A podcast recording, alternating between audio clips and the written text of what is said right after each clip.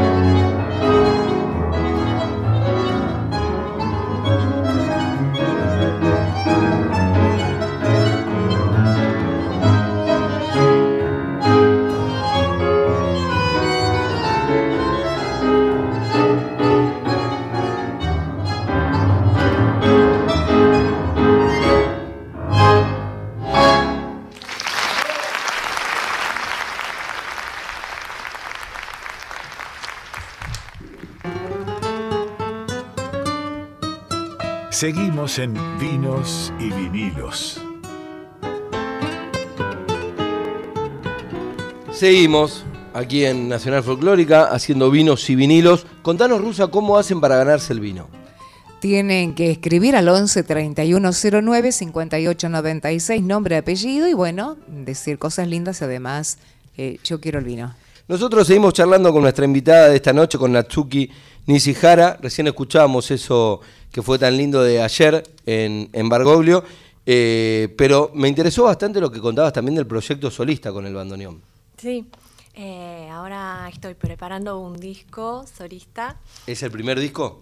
Sí, eh, de mi propio proyecto, ¿no? Todos arreglos míos de tango para bandoneón solo y más composiciones eh, eh, míos. Y así eh, creo que nueve- ocho o nueve temas está- estoy preparando. ¿Y con el idioma cómo, cómo fue? ¿Ya hablabas algo de español viviendo en Japón? ¿Nada? Antes de venir acá no hablaba nada. ¿Nada? Ni, ni inglés ni, ni español. Solo sabía decir Piazzolla.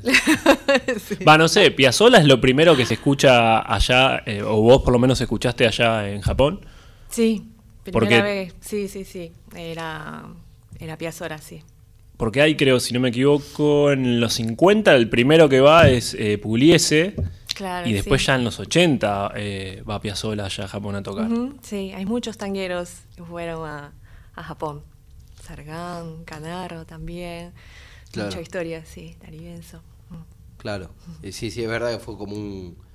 eh, bueno, es un lugar que fue muy visitado y hay mucha obra, y mucho legado. Y todo lo de Salgán y de Lío en Japón fue tremendo. Claro. La obra de muchos viajes. Pero entonces llegaste sin saber ni una palabra en español. Eh, sí, tenía libro para turistas. Abría el ¿Cómo bandoneón. Sí, sí, sí. Hola, ¿cómo estás? Eh, ¿Dónde está ¿Y el cómo baño? aprendiste? ¿De hablar? Sí, hablar, comunicar y sí, con esos libros también. Además, eh, Rodrigo es- tiene novio argentino. Mirá, bueno. Mirá, este, rusa. La rusa siempre te siempre va al corazón. Escuché algo fuera de micrófono que preguntabas cómo qué opinaba el padre de un novio que no sea japonés. Preguntaste algo de eso, ¿no? Claro, porque son muy tradicionalistas, ¿no? Por lo general creo que quieren le- a- para la esposa o esposo que sean japoneses. Y digo, y encima, novio argentino.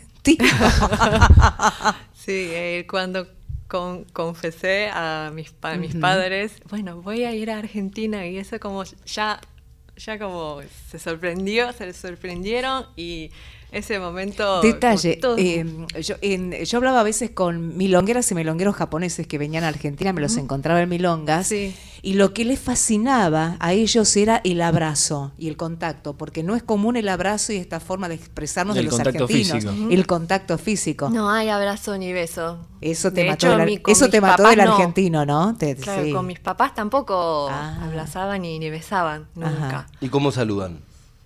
En- Con la distancia. Una reverencia, digamos. Con manos o así. ¿Y, Claro. te, y te gustó eso del contacto con los seres queridos de, de Sí, acá? sí, me gustó. Como que se siente de, de piel, de cuerpo, Claro. emoción. Sí, eso me gustó.